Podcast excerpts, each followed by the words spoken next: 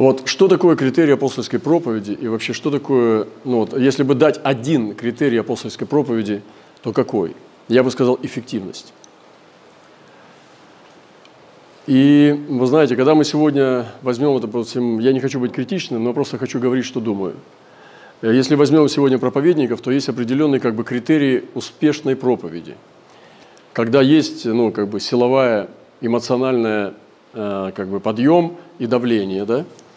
Есть впечатление, эмоции, да? когда люди могут всплакнуть или засмеяться – есть тонкость э, мысли, которая ведет бы, как бы, к определенному откровению и так далее. То есть есть разные критерии, да? силовые какие-то вещи, может быть, чудеса, сопровождающие эту проповедь и так далее. Но сегодня лично я ищу нового формата – это сердечности. Потому что ну, приходит время, когда лично я буду свидетельствовать себе, что я, ну, примите это как свидетельство, а не учение – Э, когда я не хочу играть в игры, мне э, как бы становится некогда играть в игры. Я не хочу ничем заниматься тем, что, во-первых, меня самого не удовлетворяет и не дает мне э, состо... ощущение э, наполненности да, Богом. И второе, то, что это как бы общепринятые форматы, которые мне скучны. Поэтому наступает время э, развития индивидуальности –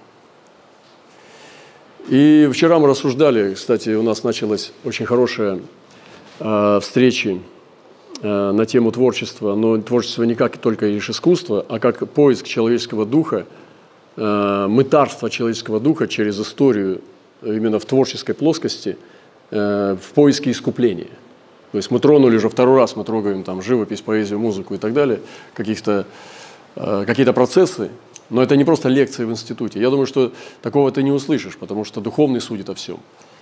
И поскольку хочется тоже послушать профессионалов и в отношении музыки, и живописи, там, или литературы, то для меня лично это очень интересно. И поэтому я чувствую изменение парадигмы э, в сторону интеллекта тоже, а не только лишь эмоций, которые подстраиваются под духовность. Э, говорить только из слова или же говорить только на тему, цитируя Писаний, это не значит, что это духовно. И иногда это не касается сердец людей совершенно. Поэтому взять, допустим, библейскую тему и назвать это духовной э, э, проповедью, так, не, так не, не скажешь, потому что иногда это не достигает сердец. Поэтому для нас очень важно понять, кто есть человек тоже. Вот так, так называемая, как бы, ну, вот, может быть, духовная антропология, да? Э, потому что гуманисты, они зашли э, немножко дальше и сделали человека центром. Естественно, сдвинув. Помните, как один царь, он сдвинул жертвенник Господень, поставил на его место языческий жертвенник, потому что он впечатлился успехом где-то там у другого царя, у языческого царя. А чтобы совсем вот жертвенник не убрать, ну, потому что это богохульство прямое, да, как бы, и сектанство, ну, как бы вопиющее. Поэтому он его сдвинул в сторону, жертвенник Господень, и не трогал его, ну, может быть, до лучших времен. А на его место поставил языческий жертвенник. Сегодня может происходить точно так же в отношении теологии нашей, или же э, практики богослужения, или выражения нашей веры, когда, собственно, э, именно сила Божья в истине Божьей, не в том, что я исцеляю там людей, которые сидят у меня на сеансе, иногда эти сеансы похожи на больше экстрасенсорные сеансы, потому слова много. Вы заметили, что в Библии больше тысячи страниц? Значит, надо работать головой, ребята. Э, поэтому сегодня я вижу сдвижение э, парадигмы, когда даже многие сегодня лекторы или же аналитики там, в разных сферах э, человеческого общества, они говорят более глубокий материал, который более актуален для жизни человека и даже для его нравственности, чем церковь, которая сфокусировалась сегодня, особенно харизматическая церковь, на чувственности и на кошельке где все, что ты слышишь, что Святой Дух с тобой, что Он будет тебе все делать и так далее, и вот в кошельке дзынькает тебе сейчас на карточку что-то упало. То есть вы послушайте, вот просто любой канал откройте, обязательно про финансы будет сквозить. Причем на втором предложении уже. И благослови наши финансы и все такое. И я понимаю, что это важно, чтобы у нас были финансы. Но как бы, ну это как Христа одеть в долларовые купюры, что ли. Как бы, знаете, такие бренды есть, рубашки такие, все в долларах. Но это не значит, что ты богатый, да? И вот это вот вечное, вот это вот, как бы любой человек интеллектуальный, эстетически чувствительный, он почувствует, что это, ну, подстава, вы понимаете? Что это развод. Простите меня за эти слова. И ты чувствуешь, как дешево продается Евангелие. Вот поэтому мое Евангелие это вообще не такое. Мое Евангелие – это прежде всего хлеб моей души. А душа моя, простите, не нуждается в деньгах. Моя душа нуждается в хлебе жизни. И даже не в исцелениях, хотя они крайне важны. Но нельзя выпячивать их раньше, чем спасение. Я верю, что сегодня Господь хочет поднимать новое поколение а, людей, которые молодые львы. вот есть одно место Писания, оно говорит немножко о другом, но принцип, как я говорил, принцип тот же самый создает. И этот принцип остается. Например, э, какое-то проклятие, да, наказание за грех. Принцип остается тот же. И вот одно место. «И когда, подождав, увидела она, что надежда ее пропала, тогда взяла другого из львенков своих и сделала его молодым львом». Однажды я помню, как ехал на молодом льве. И я верю, что сегодня поколение молодых львов должно подняться. То есть это была львица. Она увидела, что надежда ее пропала. Сегодня это церковь, которая потерпела фиаско в современных вызовах – она, подождав, увидела, что надежда пропала. Тогда взяла другого из львенков своих и сделала его молодым львом. Почему она это сделала? Потому что молодой лев представлял новое поколение мышления. Потому что молодой лев представлял новую природу. И я верю, что творческая природа церкви сегодня, недооцененная в веках – когда церковь отдала эти инструменты миру, запутавшись в своей теологии, и мир подхватил творчество из церкви и осквернил его, и насытил все человечество ложным представлением христианства, Христа и Бога, сегодня церковь должна возвратить через молодых львят, через молодого львенка эту славу с творческого начала – в жизни человека, потому что каждый человек творец. Вы знаете, взять сферу бизнеса, это те люди, которые рисковали и что-то сделали что-то свое, они прорвались. Есть очень много ниш сегодня и в искусстве, и в бизнесе, и даже в политике, и даже ну, в других отраслях человеческой жизни, которые сегодня не заняты.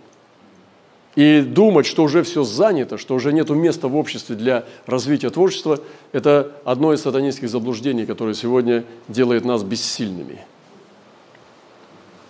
ну как ты сядешь на это место, если оно даже пустое, когда оно занято? Когда там написано «занято», но оно не занято. Поэтому сегодня нужно поднимать новых учеников из нового поколения. Я хочу сегодня увидеть людей новой формации, хочу с ними быть соединенными. И, конечно же, здесь есть тоже крайность, когда мы бросаем полностью одно поколение, и Писание говорит, что Он соединит отцов и детей – и в духе Илии, который является высшим как бы, проявлением пророчества, да, он был взят на небеса живым, э, символизирующим э, восхищение церкви. То есть церковь, которую восхитит Господь, она ходит в духе Илии. Поймите, что именно Илия является олицетворением церкви, которая достойна восхищения. И этот Илия принес нам измерение пророка, которого Господь взял живым, как он возьмет свою церковь. Так вот этот Илья – это недооцененная информация и тема проповедей. Именно выступает как соединитель поколений. Почему-то Илья выступает как соединитель поколений, который примирит отцов и детей. И очень важно не попасть в крайности. Когда ты бросаешь старое поколение полностью, занимаешься только молодежью. И это крайность тоже, в которую мы попадали, может быть, не раз, я сам лично, когда ты говоришь, я буду с молодыми – на самом деле это как бы моложавость, это тоже не, не, не, как бы имеет разные э, травмы в жизни и так далее. То есть это все психологи могут спокойно увидеть. Э, ну, как бы э, искаженность вот, человеческого э, портрета психологического, когда человек стремится быть с молодежью все время. Но это не, не, не от духовного здоровья, тоже надо вам сказать. С другой стороны, остаться со стариками. Вот стареющая церковь, обложенные лидеры, неминуемо не, не стареющие, молодящиеся, там, кто-то узелки за ушами подкручивает, кто-то э, покрасится дорогой косметикой, кто-то там старается спортом заниматься в спортзале, там налево ходит потихонечку. И, в общем, ну, разные есть проявления, да, когда мы там в свободное время стараемся сохранить свою юность. Вот. Я думаю, что это и то, и другое – это дело заблуждения. Нужно быть соединенным с Ильей, который соединяет поколения. И поэтому ни в ту, ни в другую крайность не надо попадать. Некоторые поют, у нас молодежная церковь, это проблема. Молодежная церковь не может быть зрелой церковью. Или говорит, ну мы спасаем всех, потому что там как бы все возраста покорны да, Богу. А, и молодежи нету. И я думаю, что одна из причин, почему у нас нет молодежи, потому что мы не ходим в духе Илии. И вот это разрыв, как мы говорили, будет большая критичность а, соединительной связи э, э, нового поколения и старого, когда ученичество, атака на ученичество идет. И во избежание крайности разрыва поколений, вот, нам нужно быть в духе Илии. Не держаться старцев, не держаться молодежи, а держаться духа Илии объединяющего. Поэтому я хочу, лично я, хочу работать и с теми, и с другими. Но, вы знаете, о славе юношей и стариков написано в одном стихе. Написано, что слава стариков, она в седине – то есть в зрелости, в опыте, а слава юноши в силе, то есть вот в этой неудержимой энергии жизни, когда многие страшные вещи для старика, для юноши являются как бы ну, легкими. Он, лег, как говорится, легкий на подъем. Хочу сказать, что сегодня тоже ну, немножко отвлекусь. Я хотел рассказать этот сон. Недавно я проповедовал на прошлой неделе, по-моему, о том, что я рассказывал, как я встретил сатану.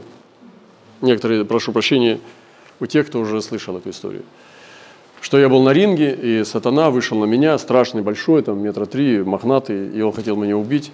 Я бросился на него, и я говорил Хогану однажды, что именно так мертвый воскрешается. Я знаю, как мертвый воскрешается именно в этом духе, когда кидаешься э, убить духовного врага, на самом пике своей веры. Это можно назвать яростью, как хотите, или же даром веры. Это, ну, это как бы крайняя точка твоего всего пучка духа, который молниеносно взрывается и э, летит с выше скорости света э, в атаку на врага. Это безумие Христа ради, которое как взрыв атомной бомбы. Когда я рассказал эту историю, Буквально через э, короткое время ко мне снова пришел э, сатана, и я иногда переживал посещение демонов. Э, я знаю, когда сатана, кто такой сатана. И он был со мной вовлечен в какое-то движение. Это недавно было, несколько дней назад, может, 3-4 дня. 5, может быть, максимум. Где-то дня 4, может быть. И буквально после того, когда я рассказал это сновидение публично – и мы двигались каким-то мистическим образом, сближаясь все ближе и ближе, как шли к неминуемому конфликту лобового столкновения. Он выглядел как один из, ну, представьте, Наполеон, да, вот, очень высокого ранга вельможа, высочайшего, как бы, во всем, в манерности, в одежде, в духе, в поведении, в культуре там, и так далее. И вот мы стоим против друг друга, напротив друга, и приходит этот момент истины, когда сходит определенная атмосфера присутствия, и он начинает преображаться, и вдруг смотрит мне прямо в душу сквозь мои глаза, в сердце. Вот если кому кто-то делает, специализируется на фильмах ужасов, вот, это немножко не то, что у, вот, это другой уровень ужаса, мистический, растянутый, более глубокий и более пронизывающий. И он так посмотрел в глаза, и мне уже много, ну, несколько раз в жизни я видел, как сатана тебе смотрит в глаза – и говорит, о, я читаю его мысли, потому что мне Бог дал слово знания даже мысли, мысли сатаны читать. И он говорит, сколько в тебе сатанинского. И я вдруг вычисляю его, что я не приму, не приму сейчас эту информацию. Я знаю, что я еще не до конца освящен. Но я говорю ему, а ты в ад пойдешь. и проснулся. Очень сильное было присутствие демоническое в комнате. Я даже встал, пошел пить там что-то, короче, ну, сбивать это напряжение, потому что кровь Христа, Иисус, Иисус, Иисус, Иисус, Иисус, все. В общем, э, получилось быстро. Но э, вот эта готовность э, проклясть проклятие, вот этот дар живой ярости меня очень сильно порадовал. Я, можно сказать, даже какое-то время полюбовался сам собой, ну, простите меня за, за искренность, что я там не мама закричал, и как, ну, погоди, там, ту-ту-ту-ту, а это было просто атака, а ты в ад пойдешь. То есть это было, ну, я это говорю сейчас мягко, потому что я тогда не мягко. И была очень мощная битва. Он стал преображаться, его лик стал меняться и так далее. Я думаю, что это о сезоне вообще. Сегодня я тоже во сне, э, сегодня спал тоже, видел сон, как я сражался за одну душу. Вот, она была как бы атакована, и э, вдруг появился мужчина, который хотел, э, она, короче, он сделал так, что она исчезла, и делал какие-то вещи, чтобы пассаж. Но я не понимал, что он враг. И вдруг я поднял руки воинственно и стал восклицать э, восхвалением. И он тогда открылся, что он, оказывается, враг. И он это все сделал. И потом началось снова столкновение сил. И я взял, э, какой-то нож у него забрал, там меч какой-то, ударил по столу и закричал. Кровь Иисуса. Вот. И тогда, э, конечно же, он тоже преобразился. То есть вот эти вещи я сейчас говорю, ну, не как вот там сновидец, там, да, или там буду сейчас отстаивать откровение, сейчас, или нагнетать, что сезон такой. Сейчас все мы будем, ждите сатану, сейчас он будет к вам приходить.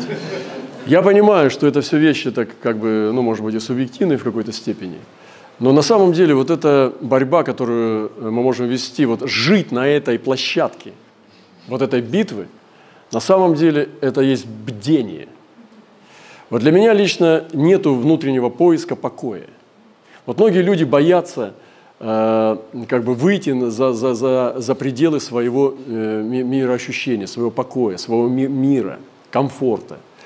Они боятся все то, что может пошатнуть их устои. И в основном это часто бывает на подсознании из-за страха. Но на самом деле я хочу ободрить вас, чтобы мы могли ну, хотя бы испытать, что это гораздо интереснее жизнь, когда ты живешь на грани хождения – Э, в духовном мире, ведя войны Господа. Вернемся э, к нашей теме. Значит, было откровение недавно, и хочу сказать, что сестра видела сон, я хочу его рассказать. Сон мне нравится, мне нравится сон, потому что его не придумаешь. Я не верю во все сны. Я верю, что сны бывают с примесью чистоты, потому что дух у человека все-таки верующий.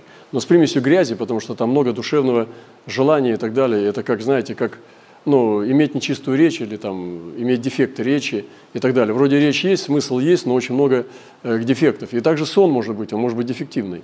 Хотя, в принципе, ну, исходит из хорошего человека. Поэтому я не всем снам верю, не все сны принимаю, даже если там был Иисус, даже если это были ангелы. Ничего мне не, об этом не, не, немного говорит. Говорит о чем-то, но не всегда. Явление, наличие ангела не оправдывает весь сон. И даже наличие Христа не оправдывает всю ночь. Понимаете, все три сна, если посередине был Христос, не значит, что все три сна от Бога. И даже в одном сне был Иисус, это не значит, что весь сон от Бога. Это вообще не значит, что вообще сон от Бога. Простите. Итак, было понятно. Но есть сны, которые от Бога. Вот мне нравится один источник, который я сейчас зачитаю. Вижу трех невест. Первая искала, что есть, что пить и во что одеться, беспокоясь обо всем этом – она подбирала диетическое питание. Вода, которую пила невеста, будто была уже мертвой, а одежду она подбирала современную, чтобы не отличаться от мира. Вторая очень тоже много суетилась. Она искала изысканной еды. Вместо воды она пила соки, говоря, что они полезнее, чем простая вода. Одевалась она также изысканно, меняя каждый раз свой наряд.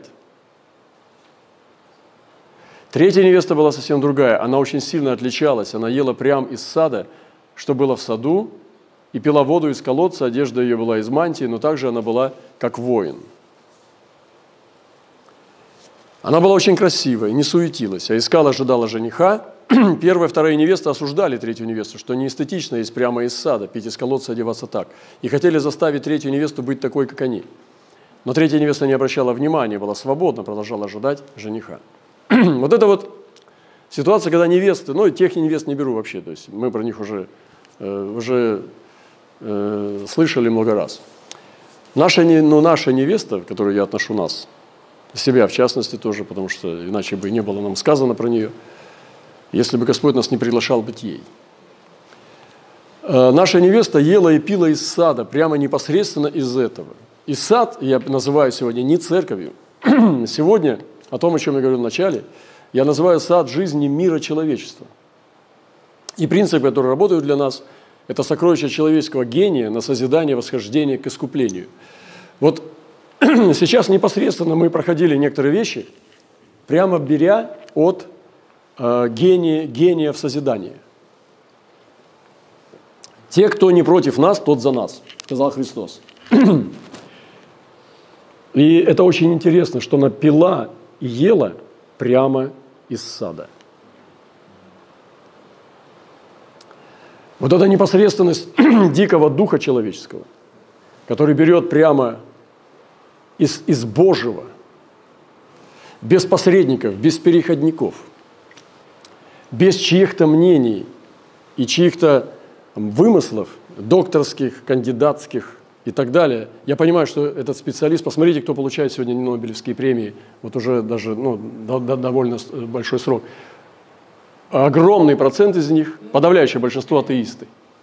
ну, например, ты получаешь какую-то рекомендацию прочитать роман популярный про любовь, про семейную жизнь. Очень высоко, высококачественный продукт про семейную жизнь. Но узнаешь потом, когда прочитаешь, восхищаешься, ты восторгаешься. Но в конце, когда ты прочитал это все, тебе говорят, что автор был гомосексуалист. То есть получается, все то, что он писал, это ложь. Он тебя обманул, он тебя развел. Ты купился на фантазии, на утонченные, на качественные, на, может быть, демонические в каком-то роде. Вот. Ты попался. И сегодня этого много. Очень много такой продукции, когда человек, э, когда слово и плоть не соединены. Иисус был словом и плотью. Потом вот это, поэтому эта невеста, беря прямо из сада, и распознавая, различая настоящее Божье божество, а Павел пишет в первой главе римлянам о том, что вечная сила в творении и божество видимы. Вот вчера мы объясняли на мантии, что такое божество. Не Бог, не личность Бога и Христа, а божественность, все то, что Божье было вдохнуто в творение. И в первой главе Римлянам Павел пишет, что через осматривание творений вечная сила, то есть вот вечная сила, которая сотворила все живое, да, все листья дышат, все э, животные дышат, а также божество, то есть это красота Божьего вдохновения, которое было вдохнуто в творение. И вот это божество церковь отвергла. Она его признала мирским – сатанинским там и так далее, кто на что гораздо был уже в истории. Поэтому вот эта невеста третья, она идет, и не через аскезу мрачную, запреты и законы, а непосредственно пьет, распознавая вот это божество Бога, гений Бога, вложенный в человека, и она берет оттуда непосредственно и питается, и принимает силу исцеляющих Божьих а, божественных истин, и это для нее вечный хлеб жизни. Есть большая опасность, когда мы перестаем восхищаться Христом и начинаем переходить к творению. В этом попался гуманизм на самом деле. Они э, увлеклись настолько человеком, божественным в человеке, что потеряли Бога. И вот этот сдвинутый жертвенник, который мы видим в этом храме при царе, это есть сегодня, что ну, такая борьба идет за то, чтобы крест был в центре. обратно же, крест в центре – это тоже понятие растяжимое. Многие понимают, что крест в центре – это быть аскезом, это постоянно быть в постах, это быть как бы в ограничениях. Это значит, вот крест страшный, деревянный, э, с занозами, он в центре, значит, и нам надо э, всегда иметь признак аскезы, мрачный. Э, но также Иисус был распят там, где был сад. Вы знаете, так написано, что он был распят, где сад. И вот это сочетание, казалось бы, абсурдных вещей таких, да, когда распятие, на кресте и сад цветущий. Я думаю, что христианство именно такое должно быть сегодня, которое несет жизнь. Вы слышали когда-нибудь, как молятся люди, которые не имеют огня, но они молятся на языках? Но я скажу вам вот что, что я думаю. Это отвратительно. Я не буду сейчас демонстрировать это все. Это как бы, ну, кощунство. Но как бы это не просто не имеет жизни. Это вот, как знаете, как целовать мумию. Когда человек уже без вдохновения восхищения – демонстрирует наличие языков у него. Поэтому сегодня Господь ведет нас в большие глубины. Он ведет нас в понимание вообще картины мира, как все устроено. И недаром книга «Бытие» начинается с творения, как Бог сотворил землю, мир, вселенную. Чтобы мы понимали картину мира. Многие миссионеры используют этот э, тип э, проповеди – долгосрочный к аборигенам и весьма успешный в этом, потому что человеку очень важно знать, как устроен мир. Но часто христиане – это самые заскорузлые, самые темные люди, которые лишь э, как бы заявляют о, себе, о своей высоте через то, что чистоту посещения собраний, очень сильную э, как бы, давление на исключительность свою – на возвышение над другими там, и так далее, до прямого унижения там, неспасенных людей, которые не думают, как они. Но это все признаки сектанства, причем отвратительного, банального, грубого и так далее. Потому сегодня хочет, Бог хочет раздвинуть нас. Вы понимаете, сейчас мы говорим в измерении. И поэтому, конечно же, духовный человек – это человек обширный. Э, даже пророческий человек, вот, допустим, мне было, я рассказывал уже, что интересен образ Воронаева был – я не представлял, думаю, как он как пророк мог двигаться вообще, вот только как бы какой он был. Но он был также очень интеллектуально обширный. Я не буду говорить, что образованный. Образ, образованный – это тоже понятие растяжимое. Есть образованный, есть информированный. Есть образованный, но тупой. Есть информированный, но безнадежно глупый. Вот, то есть мудрость и знание должны идти вместе. Но для того, чтобы дар проявлялся, нужна какая-то база. Невозможно совершенно без базы не оперируя ничем, никакой информацией, проявлять мудрость. Нам нужен этот инструмент сегодня. И как никогда кто-то говорил, проповедник мне понравилось, он сказал, что поколение Данилов должно подняться. То есть мудрых юношей, у которых есть отточенный э, разум, активный, где рассудительное знание, интеллект рабочий у него.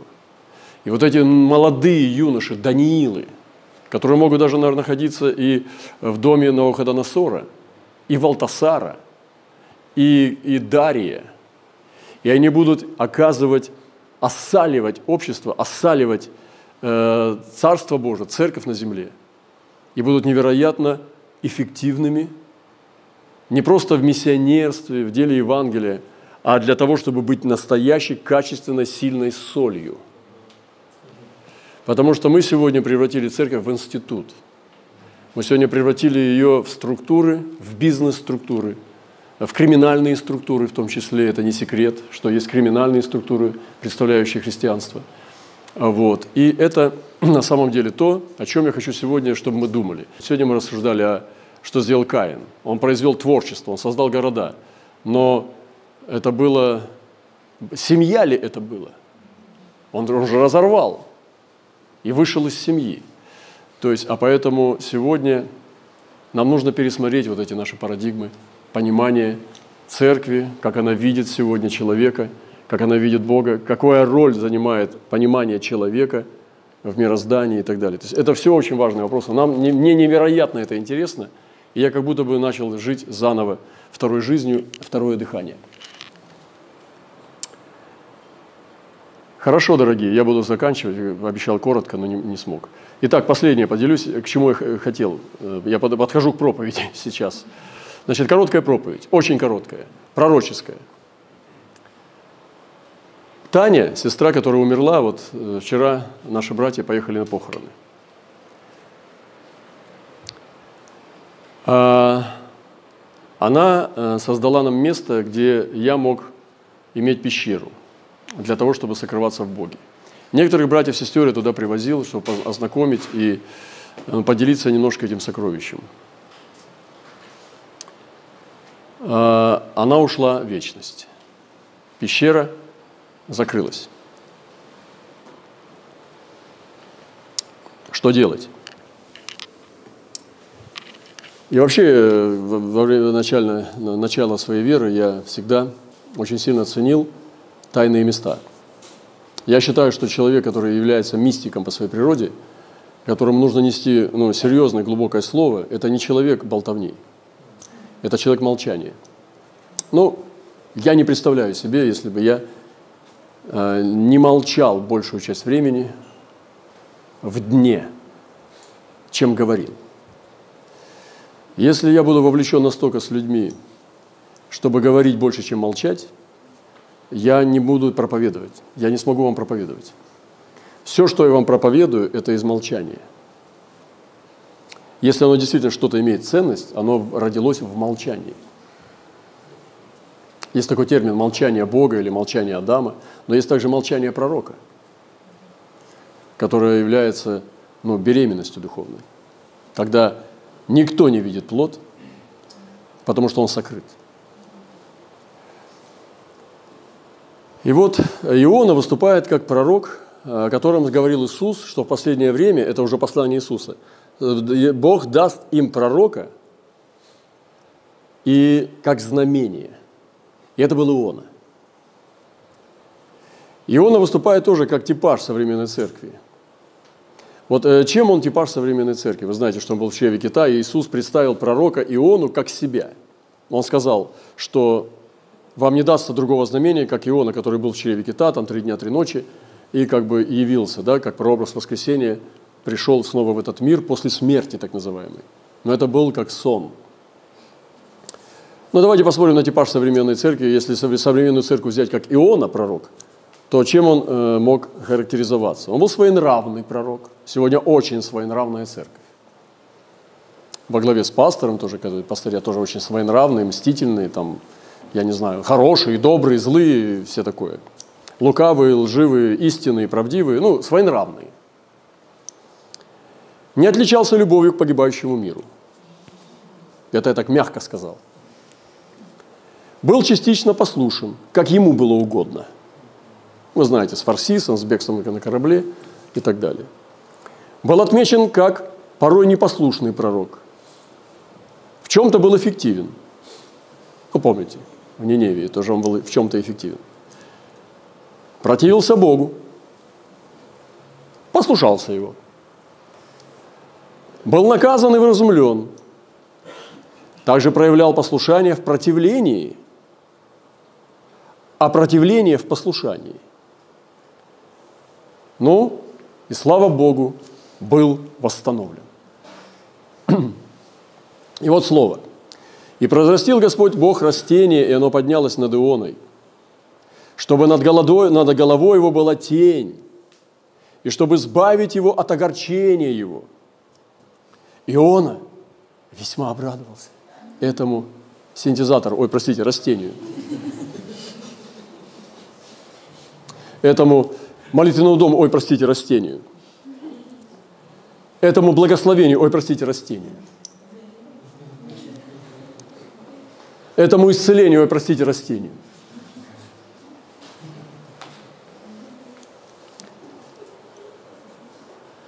И устроил Бог так, что на другой день при появлении зари червь подточил растение. И оно засохло –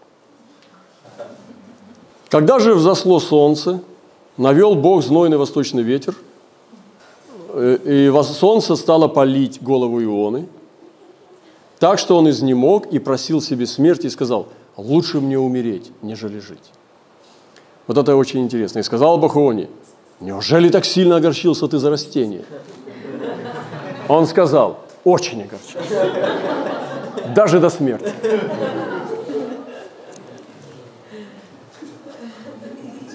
Вот это состояние, вот, вот подумайте, это вообще пророк, он, он глубокий, умный, мудрый, там, он прекрасный, он могущественный, потому что он победил.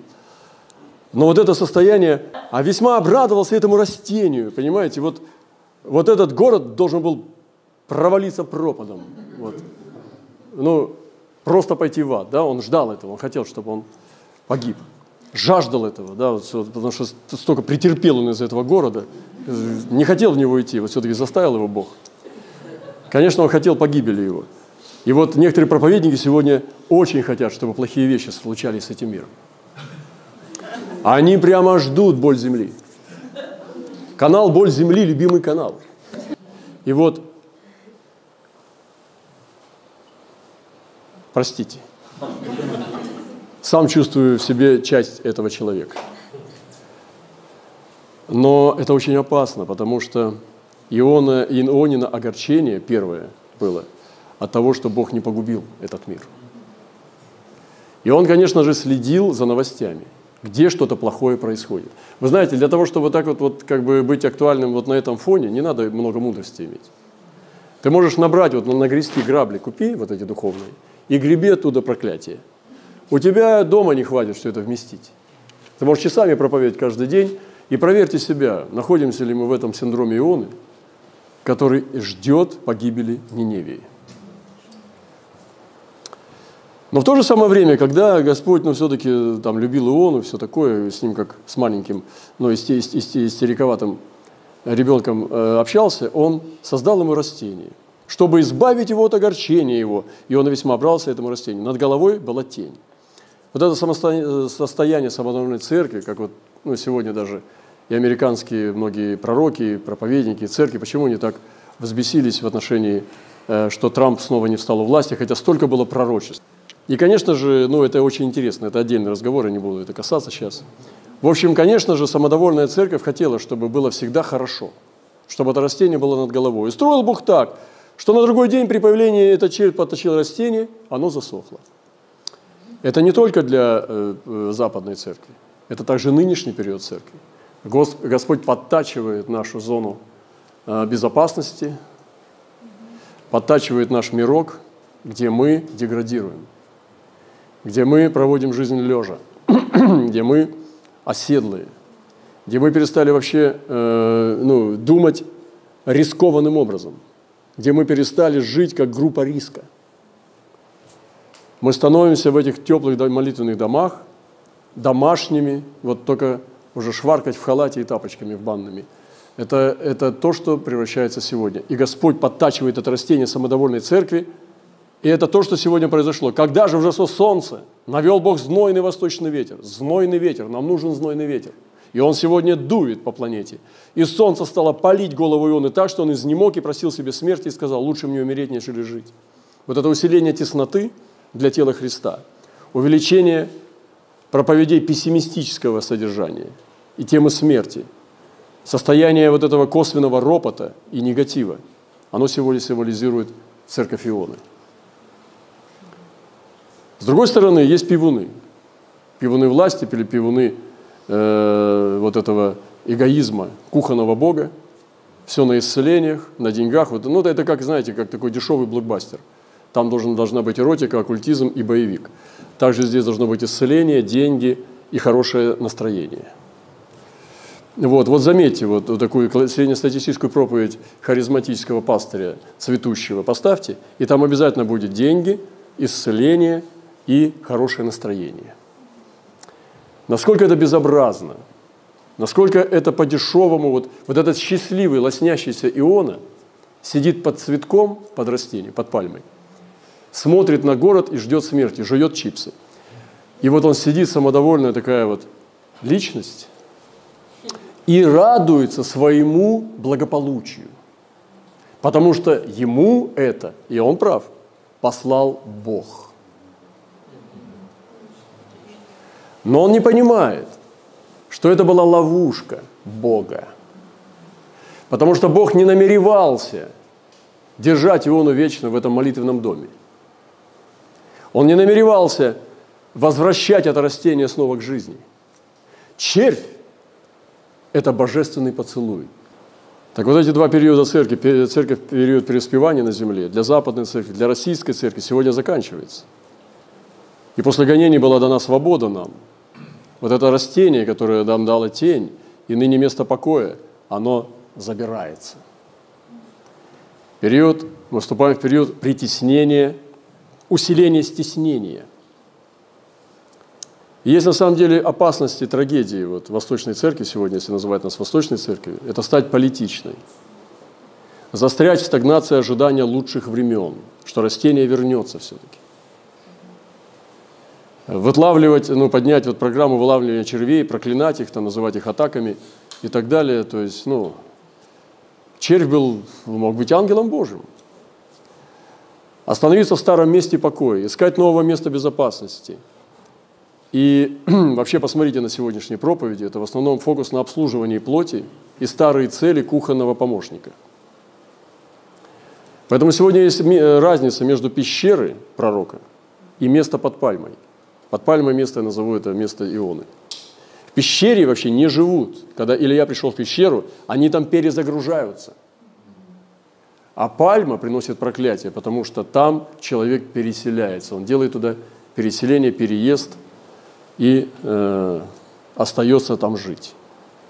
Пещера, я повторю, служит для перезагрузки, для новых целей. А пальма служит местом падения. Поэтому не ищите себе место комфорта. Вы можете найти нового проповедника. Нет проблем. Мне легче станет. Но это удивительно, насколько низко, похабно, без, безвкусно и как бы не, ну, неполноценно и поверхностно, сегодня можно купиться на эти цели. Что они имеют общего со Христом, я вообще не представляю. Когда он был распят, когда даже багряную одежду его поделили и э, разделили на воинов, э, каким образом это сочетывается с искуплением, со страданиями Христа, с целями высшими, целями благородства Божьих людей – это невероятно, насколько упали вот эти все девушки, которые претендуют на звание невесты. Ну, христианский Инстаграм. Трудно понять, где Наташа, где Клава. Потому что у всех одна, один и тот же тип. Боюсь обидеть кого-нибудь, вот просто очень осторожно двигаюсь. В общем, ладно, пещера необходима. И если у вас прошла прошлая пещера, я заканчиваю, то нужна новая. Я не ищу место под пальмой, мне оно не нужно. Мне не нужно место для, для отдыха. Я не ищу место безопасности, мне оно не нужно. Я заметил, что когда я в опасности, я гораздо более эффективный для царства. У меня более хорошее здоровье, более большой стимул жизни, когда я в опасности. Мне нужна новая пещера – и это знамение того, когда сейчас а, не так просто найти ее. Кто-то едет в Таиланд или в Египет, чтобы отдохнуть в отпуску, но приезжает более уставший и разрушенный оттуда. Такие вещи не приносят отдохновения. Пещера часто, если бы мне надо было выбирать э, пещеры между там, который приносит аскезу и неудобство физического, и там, где это создает вот именно комфорт, я бы выбрал пещеру, где больше дик, дикости, потому что дикость ведет меня к самому себе наиболее прямым образом. Потому что человек создан э, в этой простоте Божьей дикости. Поэтому нам не нужны посредники. Вот эта невеста, которая пила и ела прямо от плодов сада, это вообще, я очень понимаю, глубокое откровение, каким образом нужно относиться и к творению тоже. Место подуба может быть падением – но может быть восстанием. И конец старой пещеры – это конец старого периода.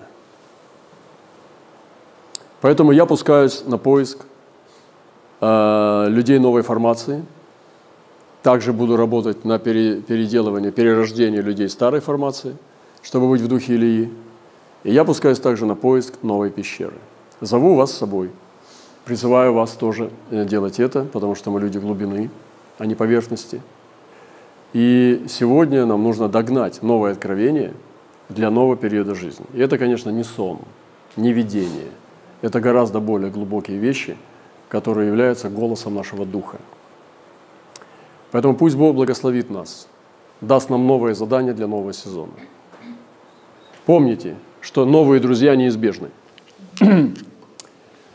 А если мы застряли на старых друзьях, мы неизбежно стареем и деградируем. Эти друзья могут не обязательно быть с, земли. Эти люди могут быть уже с облака. Но они будут обновлять нашу, э, наши границы, раздвигать новые завоевания. И он говорит, я пошлю к вам Илью пророка перед наступлением Дня Господня, великого страшного. Он обратит сердца отцов детям, сердца детей к отцам, чтобы я, придя, не поразил земли проклятием. Пусть Бог нас благословит. И поэтому мы вызываем сегодня апостольских отцов и апостольских сыновей. Нам нужно проповедовать не только об апостольских отцах. Нам сегодня также нужны апостольские сыновья. И вот этих сыновей сегодня нам нужно взыскать.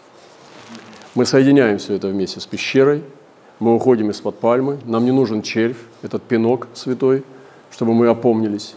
Мы сегодня делаем выбор сами. Поэтому пусть Бог нас благословит.